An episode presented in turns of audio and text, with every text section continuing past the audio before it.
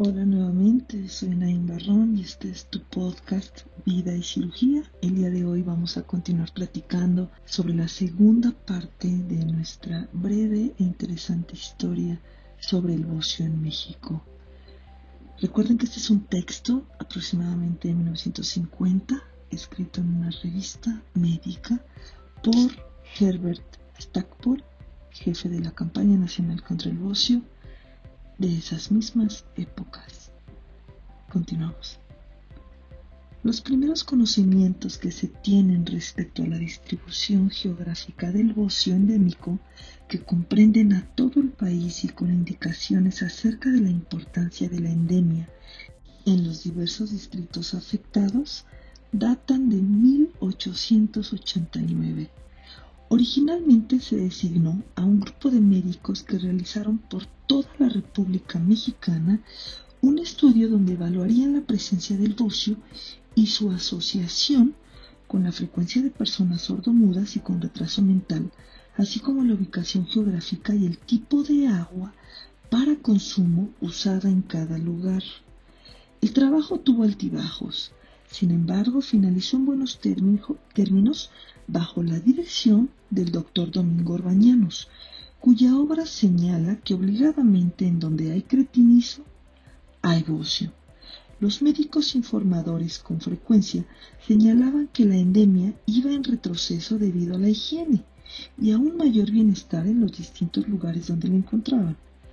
Por lo que toca la etiología, se aceptaron las teorías del doctor A. Foville, que mencionaban a las principales causas del bocio como 1.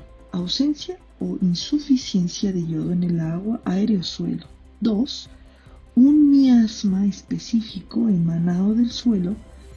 3. Malas condiciones higiénicas, falta de sol, humedad, alimentación defectuosa, etc. Y 4. Acción sobre el organismo de ciertos elementos químicos del suelo llevados por las aguas potables.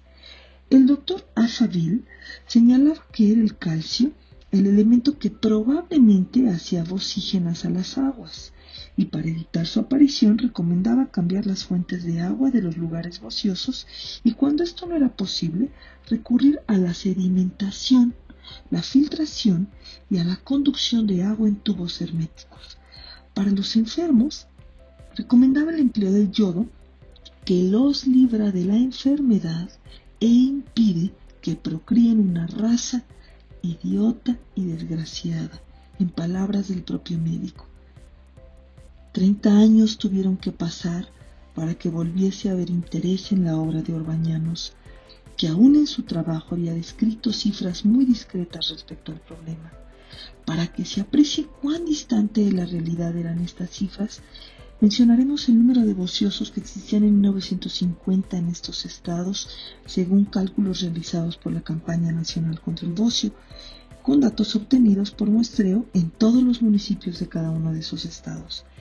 México, 425.886 afectados.